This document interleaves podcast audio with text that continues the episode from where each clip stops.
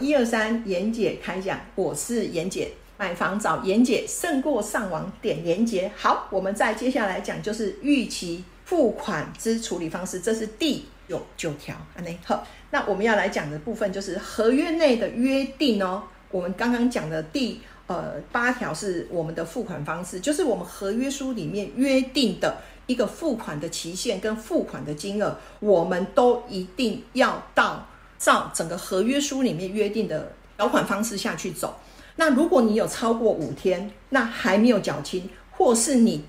支付的支票没有兑现，那严姐要跟各位讲。这个时候，你其实就进入了所谓的违约法则里面。那如果你预期，就是说我们要再讲一个时间点，这个是一个非常重要的时间点，就是说使用执照的取得。一个大楼可以做一个使用的部分，必须在建设公司提出使用执照的一个申请，在所有的监管单位来检查之后，这一栋大楼是可以居住的环境，那我们就是可以做进驻的动作。那使用执照其实大家我大概稍微提一下，就是它必须要接通水电哦，水电的部分，然后瓦斯必须要到外管路，那你是随时可以接通到你这一户来做使用。那在这种前提之下，你必须在最慢的时间，必须要在这个时间之前，把你所有的欠款一次做缴清。那其实，在接下来你可能要承受是，你可能已缴的价金会被做全部没收的部分。哦，我们要去了解，就是说，那在银行的部分呢，就是。这个时候就接下来就是要去做所谓的对保动作，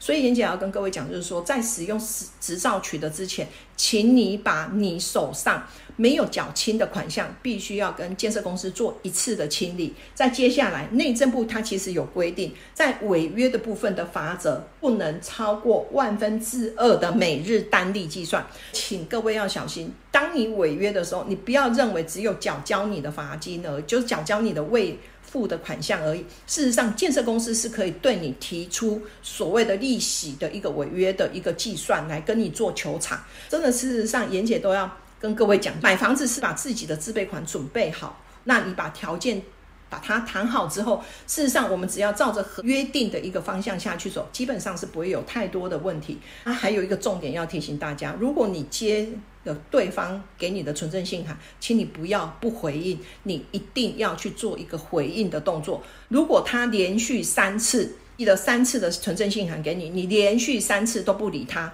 那这个时候你可能要小心，他真的是可以去提出进行解约的动作。所以这这个东西，请各位一定要记住。那有关于这件事情，如果你还是不懂，那就加严姐的 line A 打老鼠 Cindy 一二三，我再我个给两鬼本呢，你们就自己会记住。那不懂的部分就请大家留言来提问。